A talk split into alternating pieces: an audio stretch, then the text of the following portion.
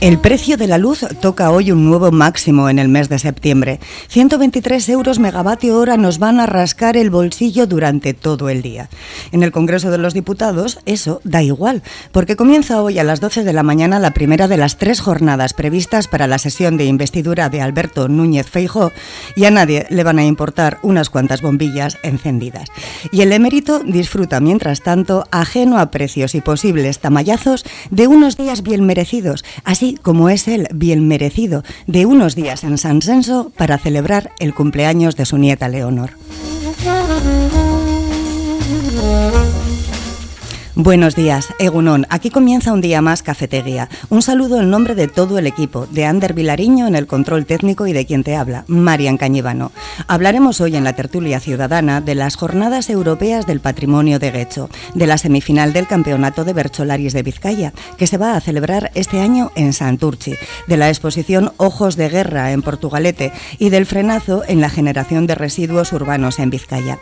Pero antes, la predicción del tiempo para la jornada de hoy de mano de Euskalnet. Egunon. Egunon a primeras horas de la mañana soplará el viento del sur y el cielo estará bastante limpio, pero empezaremos a ver algunas nubes altas.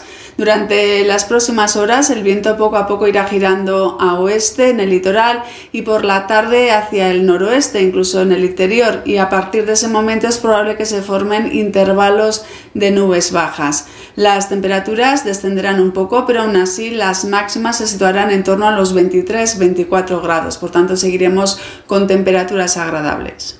El miércoles arrancaremos el día con algunos bancos de niebla y con ambiente fresco, pero durante la mañana desaparecerá la niebla y el resto del día predominará el ambiente soleado. Iremos viendo algunas nubes altas, pero sin importancia. Por la mañana soplará el viento de componente sur y luego por la tarde girará hacia el noroeste y las temperaturas diurnas volverán a subir. El miércoles las máximas pueden otra vez superar los 25 grados.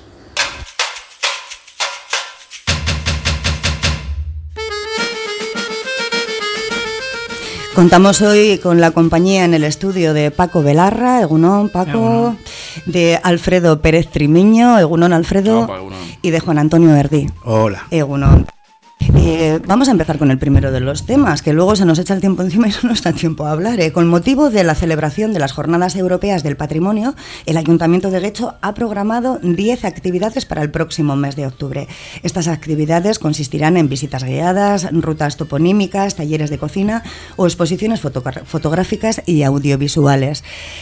¿Habéis estado algún año en, en alguna de estas actividades? No, yo no. No, no. ¿Vais, a, ¿vais a asistir este año? No. No. No. sé. Tengo la agenda muy completa. Oye, pues el primer tema, menudo éxito, ¿no? Eh, ¿Habéis leído en qué consisten las actividades? ¿Qué os parece? Hombre, a mí las actividades me parecen muy bien. Me parece todo lo que sea tema cultural, me parece genial. Lo que pasa es que incluso nosotros mismos tendríamos que, que copiar un poco a nuestros pueblos vecinos que tienen muy buenas ideas. Lo cual quiere decir que te gusta, ¿no? a mí sí, sí, sí, a mí me encantan. A mí todo lo que sea tema cultural, tema que sea abierto y divulgativo y, que te cuenten pues cosas que sean de interés y que te llenen de, conocimiento, a mí me parece genial. Y más en el entorno en el que vives, porque la mayoría de la gente en el entorno en el que vive no tiene ni idea de dónde está, ni dónde está, ni su pasado, ni las vicisitudes que visieron aquí, ni ni las personas, digamos, vamos a llamarles entre comillas, ilustres que, que nacieron en nuestra localidad o las localidades vecinas y que destacaron por, por distintas eh, maneras, eh, formas o estilos. Entonces, a mí todo lo que sea cultural me parece genial. Me parece, además, eh, creo que la cultura tiene que estar abierta al pueblo, la cultura no tiene que dar dinero, la cultura hay que palmar dinero, porque hay que motivar a la gente que es creativa, a la gente que publica cosas, que, hace poesía, que hace literatura, que hace arte, que hace esto, hay que darle. Y es que es eh, los impuestos, la canalización de nuestros impuestos a la satisfacción pues eso, de, personal del colectivo. Sí, no, a mí a bote pronto me parece interesante que se, que se lleve a cabo este tipo de, de actos. Lo que pasa es que también me pregunto a veces para qué se hace y sobre todo para quién se hace, ¿no? Y yo tengo un poco, cuando leía la noticia, tengo, tenía un poco la sensación de que se estaba pensando sobre todo en el turismo, ¿no? Y a mí es algo que, que, que si, se, si se plantea este tipo de cosas para fomentar el turismo, ya como que no me gusta tanto, ¿no? O sea, me parece bien, sobre todo como decías tú, que, que, se lleve a cabo este tipo de planes para conocer el medio en el que estamos, pero si se hace a la larga para luego fomentar lo que llaman la industria del turismo, pues ya me resulta menos atractivo, ¿no? Paco. Sí, yo normalmente no, no suelo ir por hecho, pero sí recuerdo que hace, pues yo creo que fueron cuatro años así, eh, hicieron unas jornadas y era una campaña de eh, más o menos ver el paisaje en fotografías y se hizo en un edificio que creo que era la tercera planta y tal, fue muy grande la exposición y era abierta y participativa. Entonces yo creo que esas cosas están bien hechas porque eh, seguro que todos los rincones del pueblo no los conocería toda la gente que vive en el pueblo, ni, ni en Portugalete tampoco. Entonces, bien, eh, creo que son cosas necesarias de hacer. Otra cosa es fines y objetivos. Son cosas diferentes.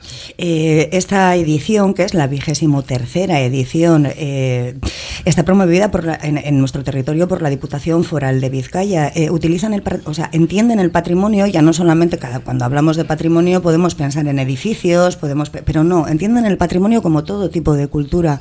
dentro de esas actividades, ¿cuál ha sido la que más os ha llamado al ojo? Pues a mí las dedicadas eh, casualmente a los edificios me parecen muy interesantes, ¿no? Porque los edificios están ahí, los vemos cada día y, yo creo que tienen una importancia, no diré que mayor que otros aspectos, pero sí eh, sustancial, ¿no? Eh, a mí, por ejemplo, también me, me resulta muy, muy interesante todo lo que tenga que ver con la literatura. Sí, eh, bueno, van a hacer una ruta literaria eh, guiada, Ramiro Pinilla, la ruta literaria Ramiro Pinilla, los días 21 y 22 de octubre y es una ruta autoguiada que está considerado patrimonio literario de Guecho. Eh, Ramiro Pinilla, Galea de Guecho, todo el mundo asocia. ¿Qué, ¿Qué os parece? Me parece genial. A mí es lo que he dicho antes. A mí lo que he hecho es la envidia, envidia sana de que nosotros pues no hagamos cosas de este tipo. Yo, por ejemplo, me retrotraigo al 700, que, que creo que se podían haber hecho una infinidad de cosas aquí en Portugalete, porque dinero había puertas. Hay que recordarse que el ayuntamiento pagó 55.000 euros por estar atracados dos barcos dos días en, la, en el muelle. Eh, y digamos dejamos pasar una oportunidad de oro. Yo siempre diferencio la voluntariedad que hubo de muchísimos eh, cientos o miles de portugalujos en participar en todo, en dar lo mejor de sí mismos, para que eso iría muy bien, pero también eh, he hecho en falta pues la falta de imaginación en algunas cosas. O sea, por ejemplo, mira, se hizo una especie de de trabajo audiovisual en que se entrevistaba a los más mayores del pueblo. Y está bien, ¿no? Porque había gente, yo me acuerdo de una señora que era amiga de mi mamá, bueno, yo es que siempre la he visto con el mismo aspecto, ha fallecido hace muy poco, y digo, ojo, es que esta mujer era igual hace 50 años, o sea, increíble, ¿no? Pero bueno, eh, y entonces, claro, yo decía, pero ¿cómo se les ha podido pasar? Pues porque es que, es que si preguntan, pasa que, bueno, tampoco preguntan porque algunos están muy sobrados, somos eh, las que las tenemos más gorda y más grande, nos roza con el suelo. Sí, es así. Entonces digo, ¿cómo se nos ha podido pasar no hacer un reportaje audiovisual de con todas las imágenes antiguas que hay de Portugalete? En la Biblioteca Nacional eh, hay, imágenes, en la Hemeroteca de Radio, Televisión Española hay imágenes, incluso yo mismo les podía haber puesto en contacto con varios portugalujos que, que marcharon de la villa después de la guerra civil, en que conservaban imágenes porque eran gente de, digamos, vamos a llamarle pudiente, gente de dinero en aquella época, en que filmaban su vida con, con cámaras de... Con la 8, la 6. Sí, la, uy, la 8, eso sería la 4, sí, no sé qué sería, te digo, no tengo ni idea de cámaras, pero eh, yo he visto, he visto imágenes, he visto eh, personajes emblemáticos de los años 20 de Portugalete, como Donini, que era uno que fue alebardero del rey, que luego era un célebre de estos que se bebía hasta agua los floreros y tal, pues le he visto en el muelle Churruca, en el muelle abajo donde estaba el dique, pues haciendo gestos a la cámara y todo esto, eh, luego como jugaban a, a, tenis en unas campas que ellos mismos las bautizaron como Wimbledon, regatas de, de balandros y regatas de traineras. Estoy hablando de los años 20 del siglo pasado, o sea, hace 100 años. Y no se hizo nada. Entonces, eh, yo siempre digo, eh, a ver, lo que hay que tener es un poco más de humildad y preguntar a gente y no acotarlo como si fuese algo muy cerrado o muy sectario. Y entonces a mí me parece bien, a mí ya te digo, me, me, me, encanta, me encanta que se hagan cosas. Lo que le dije la, dije la semana pasada lo vuelvo a repetir. Lo único que también que he hecho en falta es que no quede plasmado. A ver, es, es en todo acto que tenga cierta enjundia, cierta importancia, siempre habría que hacer una pequeña publicación que recuerde el acto. Los actos pasan, quedan en el imaginario, ahora quedan en las fotos, en las redes sociales, etcétera, etcétera. Pero eso es efímero. Si tú haces algo en, en, imprenta, una, que hoy en día que, va a haber una edición de mil, dos mil ejemplares de algo así pequeño, de que, que sea un poco más grande que un palmo, no cuestan nada y menos en una institución, eso sí queda siempre para, para el imaginario. Para el imaginario no, para, digamos, la, para la historia colectiva. Porque eso se guarda en instituciones, en la Diputación, en la Biblioteca Nacional, en sitios y entonces tú si algún día tienes que hacer un trabajo o algo, tiras y, lo encuentras ahí. Y además en el caso de Portugalete, una historia como bastante interesante. Portugalete tiene una historia vastísima, pero vastísima. Es una historia que yo es que me pongo a hablar y a Paco al pobre no le dejo hablar. No, no, no, no, Portugalete tiene una historia. A ver, ayer hablaba con un íntimo amigo mío que está que, que ha sido funcionario municipal, ahora trabaja en bueno, está trabajó la Diputación y todo esto. Y, hablábamos de infinidad de cosas. El otro día también lo, comenté aquí, que Portugalete es el único pueblo que la práctica del remo, como a nivel deportivo, no se deriva de una de una actividad pesquera, sino que se deriva de la subida y bajada de barcos cuando los arrastraban. Mm. Estamos hablando de galeones y barcos de vela. Pero ya es que si rascas dentro de lo que es el, el mundo de la ciencia, de la cultura, de la política de Portu, pues eh, te encuentras personajes eh, de todo tipo y pelaje. Yo, por ejemplo, tengo bastante, estoy haciendo un trabajo, a pesar que lo tengo ahí un poco aparcado, pues porque, bueno, pues tengo muchos frentes abiertos, entonces hay cosas que hay que ir dejando. De Gumersindo Vicuña Lazcano. Gumersindo Vicuña Lazcano fue profesor de la Universidad Central de Madrid en 1874, creo recordar. Tiene algún libro escrito sobre el sitio de Portugalete, cuando entraron los carlistas. Y eh, lo que más a destacar, aparte de que fue la, la termodinámica, fue el introductor de la termodinámica aquí en España, y lo que más eh, para mí eh, importante dentro de su carrera, que era una persona muy culta y muy, muy docto, era que fue de los primeros que dieron cultura a las mujeres en Madrid. Claro, eran mujeres con mucho dinero que podían permitirse pagarse una academia, pero este ya fue uno de los precursores, este era amigo de, fue, estuvo en el Ministerio de Economía, incluso hay algún, algún billete de estos que, que lleva la firma de él, etcétera, etcétera, ¿no? Y entonces, digamos que son gente que no se ha ponderado lo suficiente. Sé que aquí tenemos un montón de calles en Porto, pues con todo mi respeto, la calle Áraba, la calle Guipúzcoa, la calle no sé qué, pero joder, yo soy siempre soy partidario de, de, de las calles dárselas a los hijos de la villa. Pues eso, eso está bien. Y es más, en la vigésimo cuarta edición de estas jornadas europeas del patrimonio, los ayuntamientos se van sumando. Así que le hacemos un llamamiento al Ayuntamiento de Portugalete para que se sume para el próximo año. Y, bueno, que tenemos un montón de historia, que no estaría mal, no estaría mal contarla. Pues vamos a continuar con otro tema y con más patrimonio. En esta ocasión con la semifinal de la Vizcaico, Bercholari y Chapelqueta, que se va a celebrar en Santurchi el próximo 18 de noviembre. El Serantes Será el escenario escogido y entre los bercholaris que acudirán se encuentran Aitor Vizcarra y Yone Uría. Paco, ahora te toca a ti, que si no te roban el turno.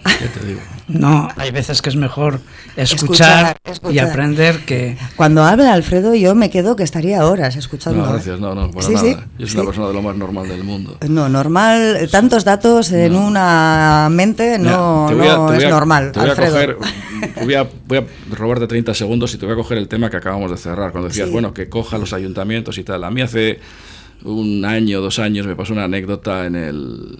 En el pues te digo, a colación a, la, a, quién da luego las, las, charlas y las estas, ¿no? Eh, yo bajé a la final de turismo y me encontré con una persona, eh, no voy a decir ni persona, ni sexo, ni nada, que, que me dijo que él daba las visitas guiadas de Portugalete. Y yo estaba leccionado por mi hija, no hables nada, tú calla, no sé qué, porque ella iba a pedir unos, unas, unos trípticos y tal, pues para ilustrar un trabajo que estaba haciendo en la universidad. Y entonces pues se me ocurrió, ya, no, yo es que hago las visitas guiadas y tal, me dijo tal, así, digo, ah, sí, bueno, te voy, te voy, a hacer una pregunta, sí. ¿Cuánto tiempo se tardó en hacer el puente Vizcaya? Me dice, hombre, seis años. Digo, yo creo que estás en un error. Dice, no, no, seis años, seis años. Dice, yo, yo creo que no. Dice, joder, espera un poco, vamos a mirar en la Wikipedia. El puente Vizcaya tardaron tres años en hacerlo. Yo le dije, no, tres años. Alfredo, pero es que el pobre chaval, eh, vas allí y no sabía quién eras, de repente se hizo el... la falta de, como decías, como se dice en derecho, la falta de conocimiento no es del delito. pero bueno. A mí si me pagan por una cosa tengo que saber sobre lo que hablo. Pero que tampoco es Einstein el que te está haciendo la visita guiada. No, pero hombre, pero no, no puede ser eso, no puede ser. Tú tienes que, a ver, entonces estamos ya. Que seguro que el próximo, la, siguiente vez ya se lo sabía. le di una pista. Ya se lo sabía. Y yo estaba en un bar cercano al sitio donde le había dado la pista y dos semanas después le vi explicando lo que yo le había dicho. Pues es que eso es lo que hay que hacer. Además, estoy convencida de que escuchándote se quedó igual que nosotros, pero vamos a seguir con nuestro siguiente tema, que es el del campeonato Bercholari de, de Vizcaya. Paco. A mí me parece que es importante que se traiga el euskera, el versolarismo, eh, unas actividades que proyectan país, se traigan a una margen izquierda y a una zona que a nivel de euskera ha estado muy pauperizada y que ahora eh, parece que empieza a tener una cierta importancia o un cierto peso. Y, bueno, eh, Santurchi, eh, me da igual que sea Santurchi que sea Portugalete, que lo hagan en Baracaldo, quiero decir que la margen izquierda sale eh, beneficiada, robustecida y el euskera coge una impronta más eh, fuerte o más importante y me parece positivo. Sí, no, es fomentar el idioma y al final somos un territorio bilingüe y este tipo de actos pues lo promueve. A mí me parece también bastante positivo. Escuchar a un Bercholari parece así que es muy fácil, pero fácil, fácil, fácil no es. Yo la verdad que me quedo un poco boba escuchándoles. La mitad de las cosas es decir que me cuesta, ¿eh? me cuesta entender. Sí, cuando empiezan, no, ya, por lo menos yo hablo por mí, ¿eh? Eh, no coges el hilo, hmm. después ya vas muy sí, perdido. Lo pierdes, y no, lo pierdes. Pero si cuando empieza coges el hilo y puedes hacer, pues no es que te aclares igual del todo, pero puedes cogerle eh, la esencia del trabajo que está haciendo. Y que tienes que tener una rapidez mental para contar eh, versos, eh, letras, palabras, madre mía. Alfredo. Sí, sí, estoy completamente de acuerdo. Aparte tiene métrica, hay diferentes... el sorchico. Sí, sí, sí, el sorchico chiqui, el aundi, el otro, y luego lo que, lo que habían dicho Paco y... y Hijo, eso. Eh, que tienes que estar atento y luego, bueno, yo siempre he dicho que son los, los reggaetoneros del siglo XX y del siglo XXI, pero bueno, los reggaetoneros eh, ya quisieran llegarle a la altura de, los, Uy, no, no estoy de Bercholaris. No, estoy de acuerdo contigo con lo de no, que no, digo de broma, eh, hombre. El reggaetón. El, reggaetón, que también, pues eso, que hablan ahí, o eso, ¿no? El arcano, toda esta gente que, que le dices una cosa y te hacen un ripio, porque no es un verso, es un ripio. Y y digo, bueno, tendrán su mérito también. A mí particularmente no me gusta, ¿no? Pero bueno, pero yo creo que lo del tema de los bercholaris, joder, que es una cosa ancestral aquí, lleva siglos. Lo que dices, la agilidad mental, el tema de, del tema que es un tema al azar que le sacan, cómo contesta el uno, le responde el otro. Y eso, yo, mira, mi, mi, experiencia personal fue en los años 70. Yo tenía un profesor, Casildo Alcorta, un cielo de persona, que ha fallecido por desgracia era íntimo amigo mío, hice amistad, era de esos profesores que te dejan impronta, y en los años 70 nos ponía berchos en el, la Castola, en su clase, nos leía Rebelión de la Anja de Orwell. Y Qué buen profesor, ¿no? Sí, muy buen profesor, muy buena persona. De los que recuerdas toda la vida. bueno, y con mucho cariño. Yo le vi en la calle, le presentaba a mis hijos, terminó la carrera profesional, era traductor del IBAB. Y era una, una gran persona, muy vinculado con el mundo de la pelota aquí en, en Portu, era de Guetaria y era un cielo. Y este era el que nos introdujo un poco, nos traía casés de aquella época, él iba con un casé, lo grababa y luego se los nos ponía en clase una gran persona, un profesor, un referente. Entonces, pues ese fue, el, digamos, la introducción dentro del mundo del bercholarismo. Hoy en día en Portugalete hay, hay al menos un colegio donde enseñan a hacer merchos a, a los chavales. ¿Sabemos cuál? Sí, hombre, Astilecu. Hay que decir. Pues, estuvo, estuvo mi hija haciendo prácticas y me lo contaba que, que tenía un profesor de berchos. Yo hacía en el Euskaltegui, pero vamos, que hacer intentaba hacer, ¿eh? creo que nunca llegué a hacer ninguno. ¿Habéis intentado alguna vez no, no, hacer? No, es muy difícil, para mí es muy difícil. Yo en herderas igual sí te haría algo, pero en euskeras no. Es que encima es eso, no es en herderas, tiene que ser en euskera, que aunque parece como que estamos acostumbrados aquí a hablar, eh, a pensar en castellano. Claro. Nosotros eh, lo que hacemos es, eh, los, bueno, castellano parlantes que hemos aprendido euskera o algo de euskera después, eh, lo, lo, que hacemos es mm, mm, traducción, no tenemos capacidad de sintetizar el pensamiento en, en euskera todavía proceso. Juan Antonio, tú que estás acostumbrado a las traducciones. Sí, bueno, a mí en euskera me costaría bastante, claro.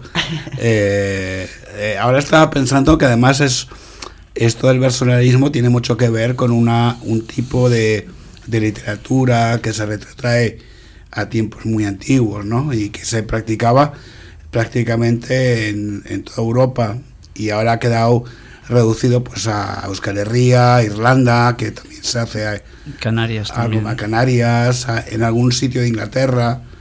Hay un artículo muy bonito de Vargas Llosa, cuando Vargas Llosa es el Vargas Llosa Cuando de es, cuando es bonito, Vargas cuando es Llosa. bonito, cuando habla de literatura y no de otras cosas, y habla de, de- de- de- de un día que fue a Inglaterra a una taberna y se encontró con, con una competición de versos en inglés antiguo y se quedó maravillado, ¿no? Y es un artículo muy bonito. Ahora se ha perdido prácticamente en todas partes y, yo creo que es importante el mantenerlo y el, y el conservarlo, ¿no?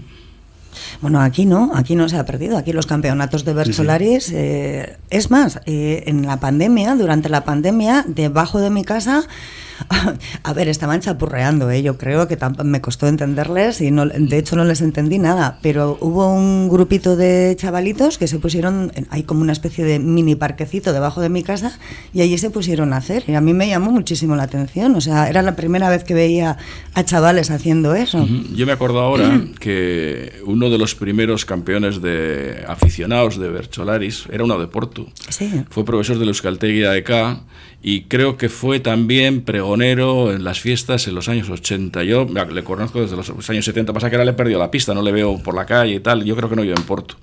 Y era eh, Edorta España. Edorta España este, tenía, había un caserío que tenía AEK en, jo, no me acuerdo dónde era, en Orozco, en Orozco. Orozco. En Orozco, sí. Y ahí en la nevera estaba el recorte de él con un imán de cómo había ganado el campeonato de, de Bercholaris, aficionados, tal y tal. Pero estoy hablando de los años 70, finales de los 70. En Orozco arriba. En Ah, en Orozco, sí, arriba. Santa María o Santa Sí, Marina o algo sí, así. sí, sí. Creo recordar, sí. Sí, sí, sí. Yo tengo grandes recuerdos de ese caserío. Sí. Sí, sí. Sí, conocí a mi mujer. Ay, qué bueno, bonito, qué bonito. nos Cafetería se está convirtiendo en un programa Nos de. conocíamos de, de- Porto, pero allí fue donde formalizamos la relación. ¿Ah, sí? sí? luego me casé con ella. sí. Qué Nos bonito. casamos juntos. ¿no? Mira, con ella y ella conmigo. sí. El bercholarismo. Sí, sí, sí. No, bercholarismo no, precisamente. No, no. Ya te digo yo que no, porque ahí bercholarismo había otras cosas que no era bercholarismo. Bueno, no, no, no vamos a seguir, No, no, no, vamos no a vamos seguir. a Vamos a seguir, hacer no. una pequeña paradita y enseguida estamos aquí otra vez en Cafetería. Aramburzabala Consulting en Portugalete. Experiencia demostrada en asesorar a pequeñas y medianas empresas. Si eres autónomo, son especialistas en tu negocio y conocen las diferentes formas de ayudas y beneficios fiscales en momentos tan difíciles como estos. Aramburzabala Consulting en la Plaza del Cristo número 1 para seguir avanzando juntos. Los clientes de Pinturas El Abra confían en sus trabajos verticales, sus barnizados y lacados, en sus empapelados precisos o en las pinturas decorativas que aplican con profesionalidad. Pinturas El Abra es garantía, experiencia y calidad desde hace más de 100 años. Confíales tu presupuesto en el 608-971-234. Y si lo prefieres, visítales en la calle Julio Gutiérrez Lumbreras 7, Portugalete. Te atenderán de forma personalizada. Busca sus trabajos en las redes sociales. Tu hogar se merece Pinturas El Abra. El mejor remedio para la depre postvacacional es volver, volver, volver a tu superbutaca, a tus palomitas crujientes y a emocionarte con tus películas favoritas en la gran pantalla de Cinesa. Esta semana disfruta en Cinesa de Misterio en Venecia. Consulta cines, horarios y calificaciones en cinesa.es. Te esperamos.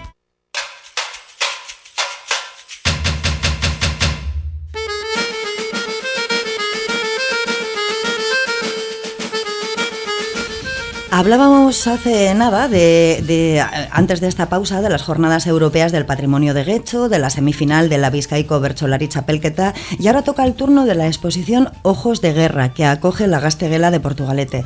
Es una muestra de lienzos, fotografías y obras textiles de siete artistas ucranianos de diferentes edades que pretenden mostrar la inhumanidad de la guerra en Ucrania. Juan Antonio. Bueno, eh, la una- y la inhumanidad de la guerra en cualquier sitio. En cualquier sitio, sí. Lo que pasa es que esta exposición Sí, en sí. concreto está relacionada. No, a mí me parece bien eh, que se realice cualquier cosa que sea contra la guerra, ¿no? Eh, la guerra de Ucrania, que, que es terrible, pero cualquier guerra, ¿no? Entonces, eh, siempre es una oportunidad para, para acudir para, y para protestar contra, contra la guerra. Tenemos hasta final de mes para poder ir a verla.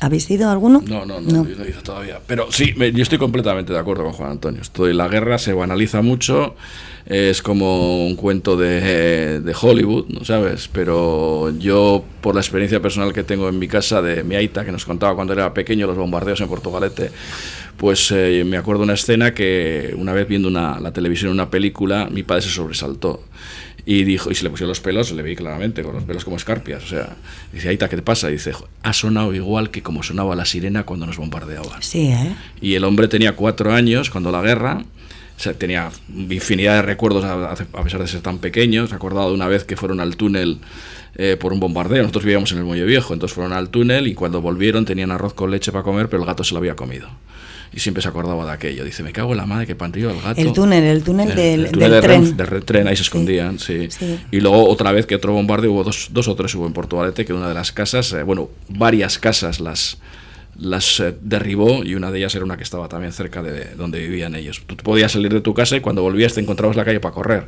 Entonces yo cuando veo muchas generaciones ahora de chavales y tal que se banaliza tanto con la guerra, la guerra no trae nada más que de los, los Bueno, jinetes del apocalipsis. Ellos son ucranianos, creo que banalizar en concreto. No, no, no, no te siete- digo vanacía, digo la Ah, sociedad ah, la actual. socie- no, no sí, digo sí, ellos, no, sí, no, Dios sí. me ampare, Dios me, Sí, uh, sí. Dios me Además es que estás- como nos lo meten con calzador a todas horas, yo creo Sí. que no, estamos un poquito inmunizados, ¿no? Sí. Estás comiendo y estás Sí, viendo de todas maneras, hay- no. A ver, la sociedad actual para, para mí es muy hipócrita, ¿no? Porque si la guerra es de una persona blanca caucásica que está aquí a, a dos horas o tres horas de avión y pues parece que si empatizas más que si la guerra está en el, en el cono sur de América o en, o en África, ¿no? Y al final el ser humano es el mismo.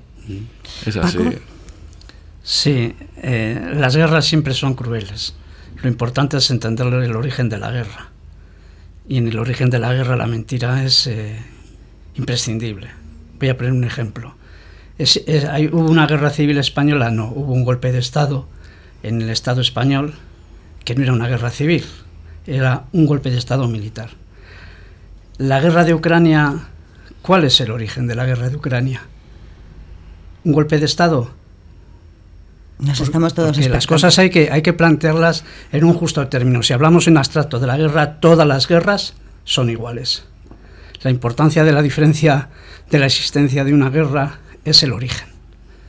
Entonces, el origen fue un golpe de Estado. En Ucrania, después del golpe de Estado, se masacró a los sindicatos y se ilegalizó 17 partidos políticos.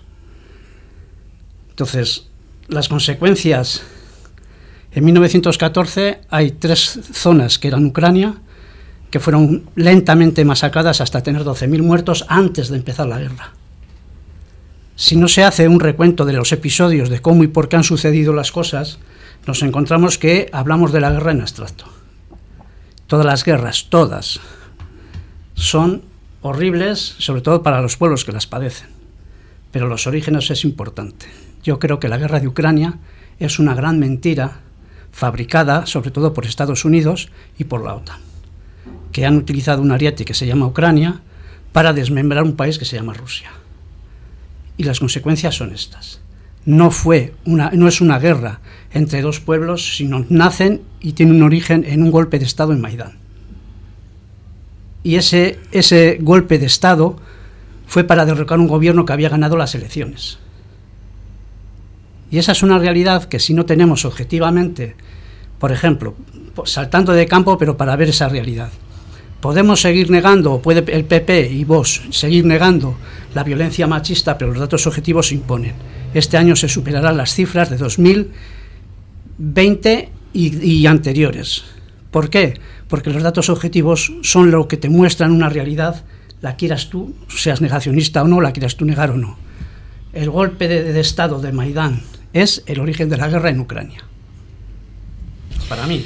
Pues eh, no sé, yo no, no tengo tantos, no me atrevo a decir cuál es el origen, confío en ti y en tu criterio, Paco, pero desde luego la consecuencia la están pagando gente como nosotros y nosotras, o sea, Sí, sí, que sí. no, no tienen ni idea de cuál será el origen, pero el destino que tienen es bastante triste y bastante Toda guerra es triste y, desgraciada. negro, sí, pero sí. eh, la manipulación de los hechos, la mentira, siempre es eh, el primer camino de una guerra. Y con exposiciones de este tipo, como la de Ojos de Guerra, se consigue que, que nosotros desde aquí podamos ponernos en situación sobre cuál es eh, el momento histórico que están viviendo los ucranianos. Para nada. Para nada. No ayuda ni siquiera. Estoy convencido que no. Algunos sí, pero a la generalidad no. A mí esto es como cuando tú antiguamente, cuando había una guerra en África, eh, te ponían los muertos a la hora de la comida. Bueno, siguen poniéndolos, Sí, ¿eh? sí, que sí, las comidas son bastante No, yo, yo indigestas. creo que los medios ¿eh? de comunicación en este país, yo lo que conozco es lo de este país, lo tenían que hacer mirar. O sea, Es yo que te lo- inmuniza, eso lo- es el efecto este- yo, contrario. para mí lo de este verano ha sido bochornoso. O sea, lo de este verano ha sido de vergüenza ajena. O sea, eh, cuando se dieron cuenta los grandes magnates que, que, que- que contar noticias daba dinero, se perdió la objetividad. Es así. Y a mí hay gente que, que se lo tiene que hacer mirar. Aquí te, te, te glorifican o te meten al agujero en cero coma. Y no, a mí lo de este verano me, parece, me ha parecido de vergüenza. ¿Pero a qué te refieres con lo de este verano? Ojo, este verano, pues el, el tema del, joder, pues del asesino este que, que descuartizó a una persona en, en Tailandia Ah. y que eh, el muerto pues parece que no sé si lo había buscado él. Ya, ya. Y todas las cadenas, radios, todos hablando de este hombre. Se ha dulcificado muchísimo. ¿Cómo? ¿no? Pero es que, es que, que- a ver... Cuando es un narcisista, pero vamos. bueno, que sea, yo no voy a entrar ni en el perfil psicológico, ni voy a entrar en nada. Yo es, es un asesino convicto y confeso. La diferencia entre el asesinato, cuando yo tenía conocimiento de derecho, y el del homicidio, es que yo puedo tener una discusión contigo, tal, me pego, pum, te, tal, un homicidio culposo, doloso, y te puedo matar, vale. No, no, un asesino es el que eh, ya lo piensa y hace todos los medios, todo lo que el trabajo para matar a un tercero, a un segundo en este caso. Entonces este compró las herramientas, compró todo, hizo todo y al otro lo mató. Y no solo lo mató, lo descuartizó, lo repartió en bolsas y la repartió por ahí. A mí que todos los medios de comunicación estén hablando de este pobre diablo que va a tirarse no sé cuántos años en una cárcel, en una cárcel tailandesa, pues ¿qué quieres que te diga? Pues cada uno, yo creo que la falta de empatía en esta sociedad es total. O sea, porque todo el mundo hablamos, pero nadie se pone en el lugar del otro. Yo siempre digo, que es, piensa que es tu hijo.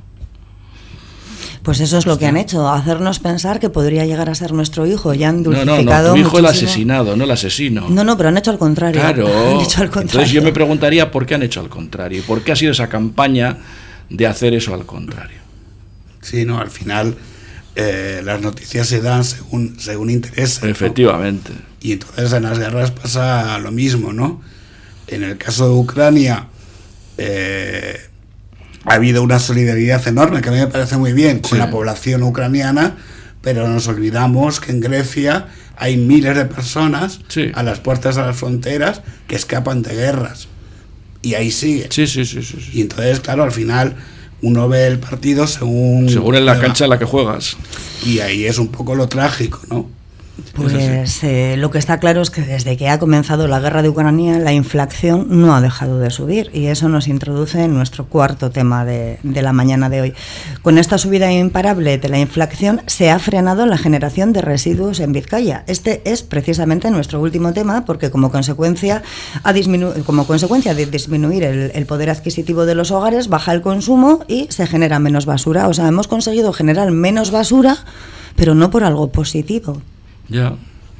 Mira, he leído una noticia a colación que- con esto, que la declaración de bienes de los políticos del Congreso, ciento y pico de ellos han declarado que tienen pisos en alquiler. Ayer mismo Ellos, ellos, ellos, ellos son ellos propietarios y los propietarios son tenedores de pisos en alquiler. Claro, como tontos. Claro, pero es que luego a mí lo que a mí lo que me toca los pies, con perdón de la expresión, es que yo he visto manifestaciones del gobierno actual, que digamos en teoría es un gobierno progresista, el más progresista de la galaxia, en que ellos mismos protestaban por políticas que ellos mismos podían solucionar. Yo no lo entendía, digo, tiene que ser el mundo al revés. A ver, ¿de qué estamos protestando si la llave para solucionar esto la tengo yo? No lo entiendo. O sea, a mí alguien me lo tiene que explicar. Igual no lo acabaré nunca de entender porque soy medio tonto, ¿no? Pero a lo que voy es eso. Eh, ¿Cómo es posible? Aquí, aquí estamos hablando de tonterías, que si del Rubiales, que si el que tira de la, de la manta, que si... Y resulta que el otro día ya los memes ya circulan en plan risas diciendo, me echa una gota de aceite de oliva en la ropa para que vean que tengo dinero. es que dentro de poco. es así, es que, Una, es- es que una garrafa de aceite puede llegar ya a los 50 euros. que sí, que sí, que vamos a llevar un Ayer, collarcito de. ayer yo eché gasolina, bueno, gasolina en mi coche y me gasté 100 euros. Y eso parece que no importa, solo importa si va a gobernar Pepe, Juan o Alberto. Si tengo los votos de este, voy a dar la amnistía. A mí lo que me preocupa es el día a día. El día a día. Es así. Sí, es que no sé ni por dónde abordarlo, porque es, es, inmenso lo de el poder de los medios es tan inmenso que llega a plantearte que el monte es plano.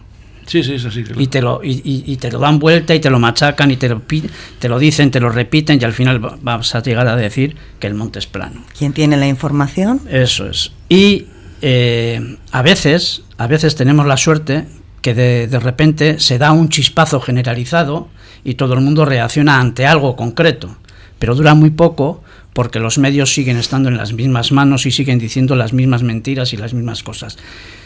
¿Por qué la guerra en un momento determinado ocupa durante 90 días primera plana, páginas, telediarios, etcétera, etcétera, y de repente desaparece? De repente desaparece, no se habla de Ucrania, no se habla de los Leopard, no se habla de nada. ¿Por qué de repente un caso que todo el mundo venía sabiendo que el señor Rubiales y toda la fórmula que estaban aplicando era como un, un tractor, pla, pla, pla, que estaba machacando todo y que estaban embolsándose unas enormes cantidades de dinero y siendo unos sátrapas. ¿Cómo es posible que de repente un beso haya hecho caer toda esa estructura? Porque ya era insoportable el olor. Pero ¿quién, la había, ¿quién había, mantenido a Rubiales hasta ese pues momento? Claro, pues claro, pues eh. Eh, ¿de, qué era, ¿De qué pueblo era alcalde el padre Rubiales? ¿O qué, o, qué, partido le, le, protegía a Rubiales? El peso, eran del peso en su tiempo, ahora podrá ser de otra cosa. No sí, sí, sí, pero el tema es eso. O sea, yo cuando me interesa, yo te protejo hasta cierto punto. Y ahora te dejo caer por lo que acabas de decir tú. ¿eh? El tema es, ¿hasta ahora dónde estabas tú el que me has hecho caer? Igual es que te lleno los bolsillos puede haber de todo, es que no lo sé. No lo sé. Juan Antonio. ahora que hablabais de, los medios de comunicación, me he acordado de una, expresión, de una frase de Malcolm X, ¿no? De, que los medios de comunicación eh, promueven que acabes amando al opresor. Efectivamente.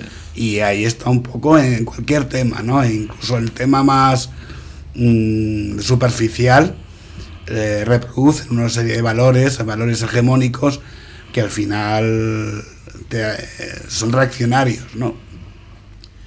En el tema de esto de las basuras, pues, eh, eh, claro, es que además es, es, muy largo de contar, ¿no? Porque podríamos analizar la función de Ecoembres, ¿no? Que es una empresa que mantiene salarios altísimos a sus ejecutivos y que además no, no cumple sus objetivos, ¿no? bueno, por una serie de cosas que sería largo de contar. Pero al final, eh, claro, todo esto es un reflejo de una situación eh, que, está en el trasfondo, ¿no? que es un sistema económico que, no, va, no da para más, ¿no? que es lo que es. Pero es que es curioso que tenga que haber una guerra siempre en algún sitio para que a nosotros nos rasquen, sube la inflación. O sea, no dejamos de consumir porque seamos perfectamente conscientes de que no nos podemos comer el mundo, que lo estamos devorando. Como el aceite de oliva se hace en, Ucrania, pues nos lo suben. Sí, bueno, eso es una explicación un poco peregrina, ¿eh? Seguro que...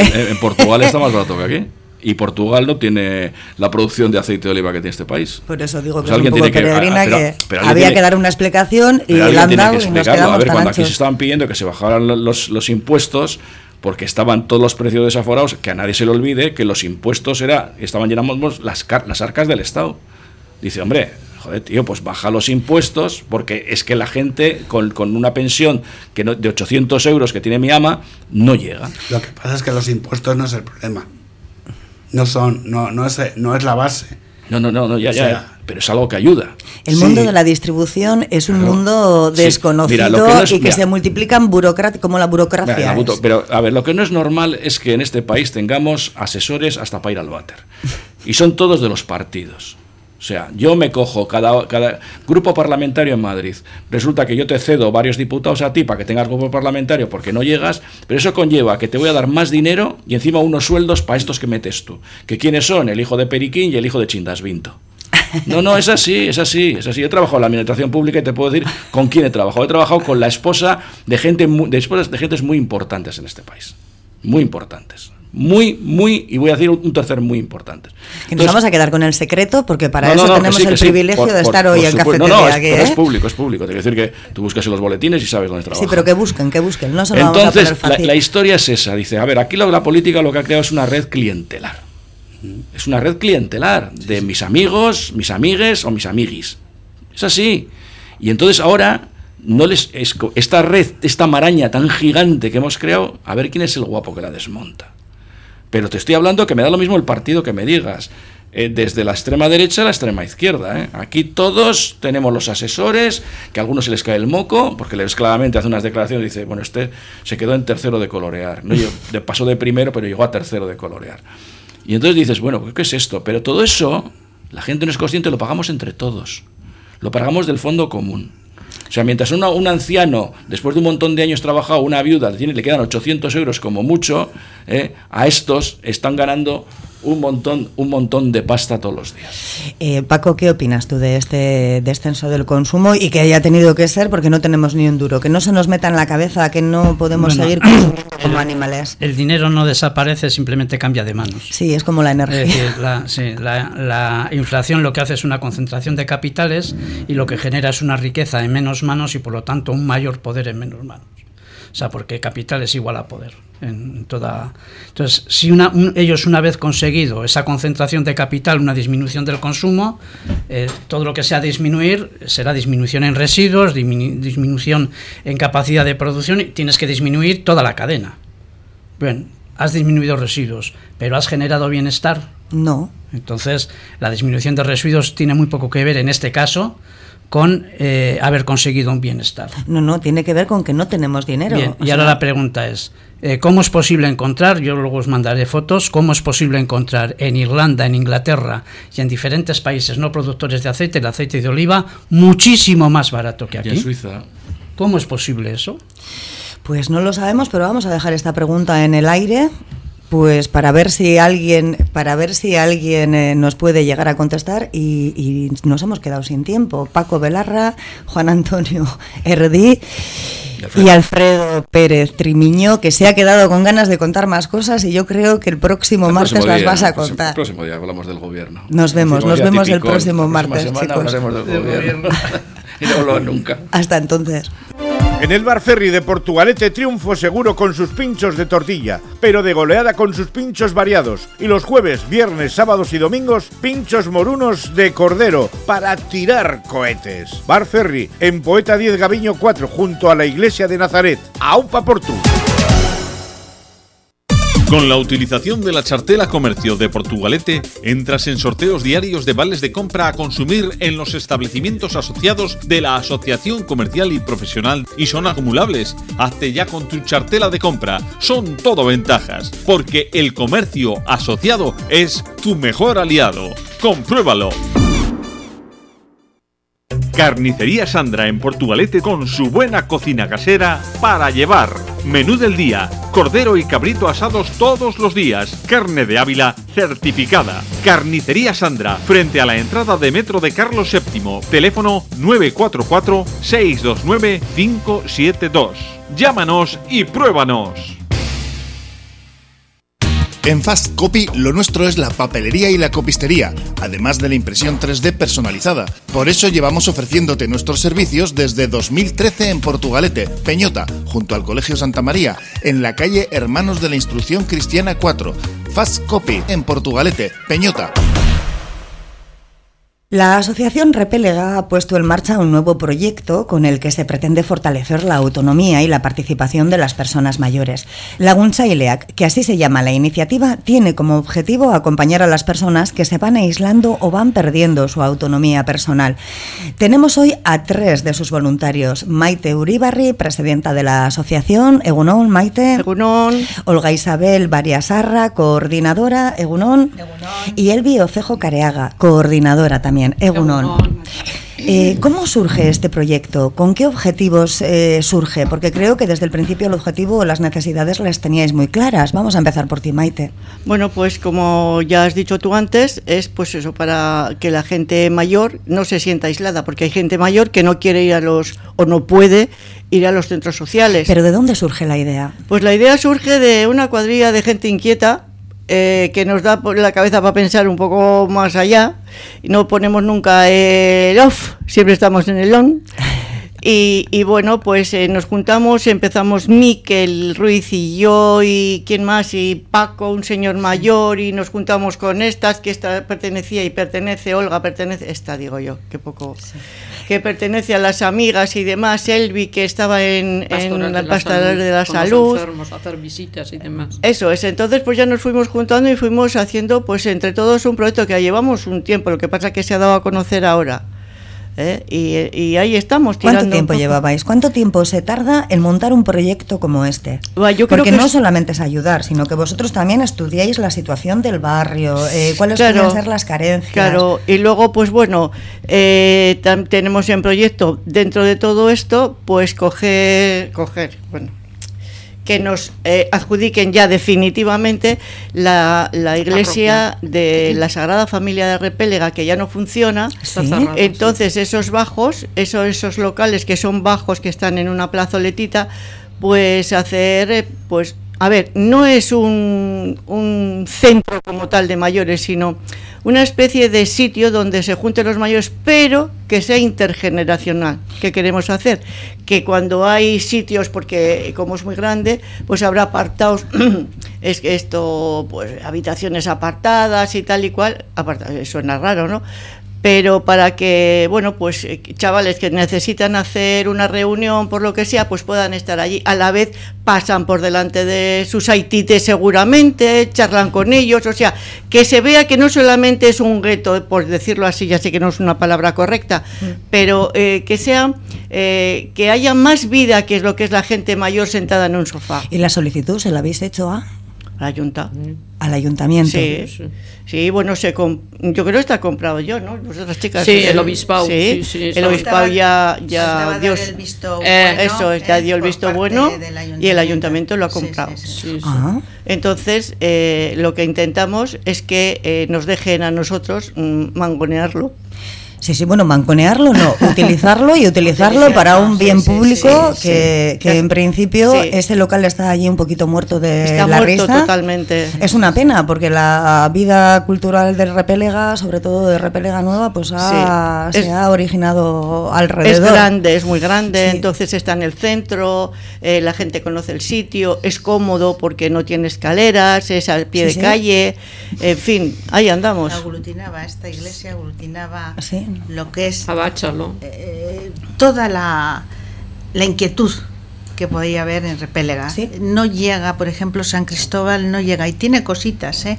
pero no llega a eso. En San Cristóbal está Caritas y tal. Lo que desconocía era que el ayuntamiento había adquirido eh, el local al obispado. Lo desconocía yo y creo que bastante gente. Sí, sí, pues está, ya llevaba eh, ¿Cuánto tiempo? Más un año, más de un año, sí, sí, ¿Y cuántos voluntarios sois en la actualidad? ¿Con cuántos voluntarios comienza este proyecto? Pues comienza con unos 10 o así, ¿no? 10, mm. eh, pero vamos, eh, no hacemos más que echar sondeos, cañas, cañas, a ver quién pica, ¿sabes? Y sí, sí, bueno, la gente está dispuesta a ayudar, la gente que pregunta está dispuesta a ayudar. Es un proyecto muy bonito, nosotros cuando lo hemos debatido aquí en, en Cafetería, a todo el mundo le ha, le ha parecido, además, como un envidiable, o sea, envidiable para otros barrios, para exportar la idea a otros barrios. Además, también colaboráis con otras entidades y con otros programas. ¿De qué modo lo hacéis? Por reuniones, ¿no? Sí, Hacemos, nos reunimos con la gente, de, pues por ejemplo, con, eh, ¿cómo se llama la que la otra? que dependíamos, que bueno, que dependíamos, que solíamos estar en contacto, este, este señor, es que no me acuerdo en este momento cómo se llama, ya me vendrá, ¿eh? dentro de esto me vendrá. Eh, entonces, pues bueno, eh, contamos también con la gente del barrio, con la gente, con las asociaciones del barrio, pues con las asociaciones, con las amigas, con eh, grupos de danzas, con bueno, pues todo el mundo que, que, pegamos, a, que llamamos a la puerta, la verdad es que nos lo abren. Eh, entonces está dispuesto a colaborar. También Bayonti, lo que es el centro comercial, también si pedimos sitios y cosas, también nos conceden. También colaboran. También colaboran, sí, sí, nos lo ponen fácil con el, con el Guretalde, que es de, pues eso, ahora mismito eh, está un poco ahí colgando, pero el gul de tal de aje- esto ping-pong y todo, eh, no tenéis de mesa, perdón, Sí. he dicho ping-pong. es que esto era, era de mi época, lo de ping-pong. Y, y bueno, pues también están colaborando, no sé, pues muchas asociaciones, mucha gente. Sí, Eh, pues eso. Mira, aquí, aquí están, Asociación Amigas, Grupo de Danzas y Garri, Urital y Tenis de Mesa, El Vamos a Cuidarnos, Aurrerans, en fin, eh, la verdad es que contamos con Egingarri se llamaba lo que yo de- lo que no me acordaba antes, que también estamos allí pues como conectados, digamos, ¿eh? Eh, ellos ellos tienen muchos años de marcha y bueno, pues ahí andamos eh, andando pasito a pasito, pero sin parar. ¿Quién puede eh, beneficiarse del Laguntzaileak? Pues mira, ¿Y cómo eh, puede hacerlo? La verdad es que eh, ya llevamos tiempo eh, ayudando a gente, pues eso, que se encuentra sola, gente que quiere, eh, que eso también tiene que quedar muy claro. Sí. Bueno, Elvi que ha estado más en, en Pastoral de la Salud, ella sabe que, que, bueno que ir a las casas es complicado. ¿Cómo reacciona la gente? Pues hay gente majísima, pero hay un poco de rechazo. Y luego también las familias y eso. Pero nosotros hemos estado en la parroquia de la Sagrada Familia, pues yo muchísimos años, igual 30. Y muy bien, ¿eh? Porque luego ya de unas a otras, oye, pues estas señoras de aquí y tal, y hemos acompañado, pues que lo del sintrón hay que ir y ayudarla. Y una gente, una señora de 80 o 90 años, pues la acompañas, luego vas tú, recoges el papel, se lo entregas, pues acompañarla a la caja, acompañarla y eso, y luego pues cosas que te dicen, oye, ¿te importaría y tal? Pues no, no. Y hemos ido también a ver a enfermos, a cruces y a residencias sobre todo. Se tienen que crear vínculos muy fuertes, ¿no? Sí, sí, sí, sí. Cuando fallece alguien nos da una pena, Ya. como si sería de la familia. Ya, ya. Sí. Es que realmente estáis creando una gran familia. Sí. Lo que pasa que luego ya al cerrarse la iglesia pues ya nos quedamos sin eso y luego que somos mayores todas, ¿eh? Sí, sí, y algunas han fallecido, Carmen Chula de Coto y muchas han fallecido. Pero bien. Eh, entonces, ¿qué es lo que tiene que hacer alguien que necesite vuestra ayuda? se dio un un teléfono, ¿eh? para llamar y de ahí luego sería este cogería los recaos y tal o las solicitudes y luego lo coordinaríamos para acompañarles. También hay una página web. Sí. Eh, tenemos teléfono, página web, vamos a decirlo. Sí, sí, el otro día salió en Tele 7, lo dijimos aquí, no sé si viene, voy a... Sí, mira. Sí, el teléfono y la teléfono página web. Y la página web, sí. Pues eh, dilo, dilo, Maite, por A si ver, acaso el- alguien nos está escuchando y, El y- teléfono sería 747-407-660. Ese sería el teléfono. Y el correo electrónico sería administración arroba egingarri.org.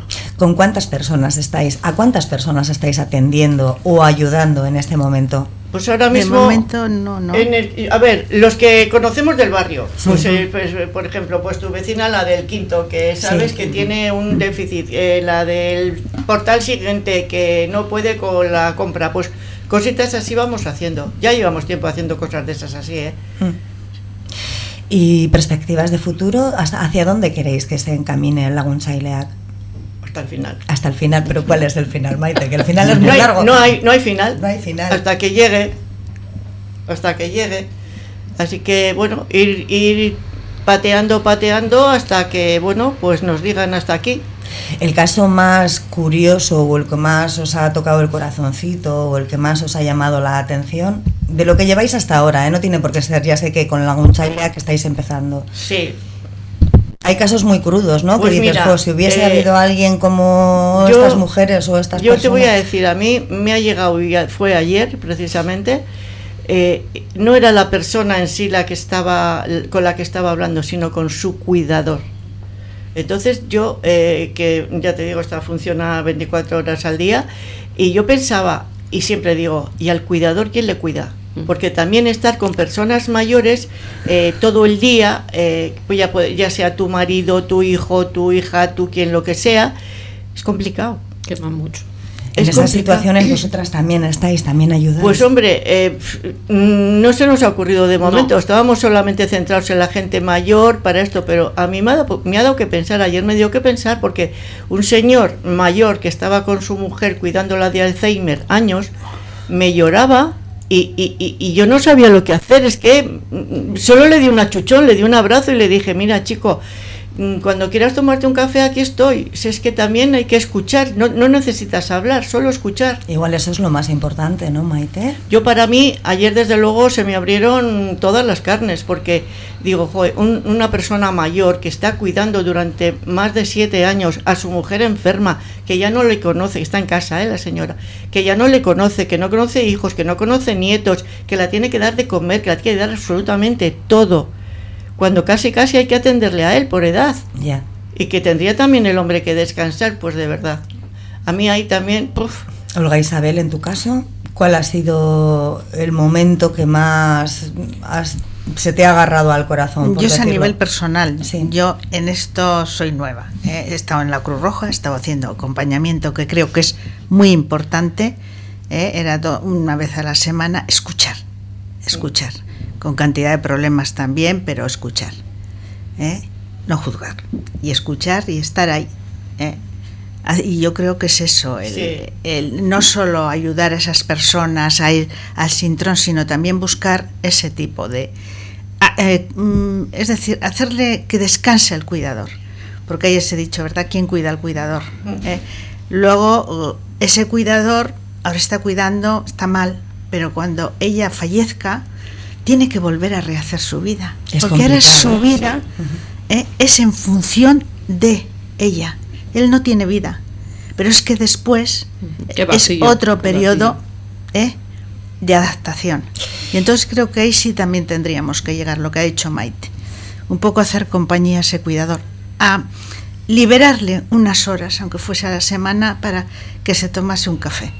Y en tu caso, Elvi, rápidamente que nos quedamos sin tiempo, ¿cuál ha sido el...? Pues nosotras eh, hemos llevado también esa pauta, ¿eh? Íbamos a visitar enfermos y eso, y ellos que nos contarían, y ellos se abren, se abren, están deseando de contarte y eso, nada de decirles que somos de la iglesia, ni que somos de esto, ni del otro, no. Ellos que cuenten y que hablen y que vamos a volver y te agarran la mano, y los que ya no conocen ni nada, pues la mano agarrada y darles mucho calor y que nos tienen a lo que quieran. Pues con este mensaje aquí de que os tienen para lo que se necesite y para lo que quieran de Lagunchailea, que de la Asociación de Repelega nos despedimos. Maite Uribarri, presidenta de la asociación, Olga Isabel Variasarra, coordinadora, y Elvio Cejo Cariaga, coordinadora también de, de Lagunchaileac. Es que ricasco por vuestra labor y esperamos teneros por aquí. Bueno, a ti enseguida te vamos a tener, Maite. A vosotros también estáis invitadas. Es que ricasco, ¿eh? Es que ricasco.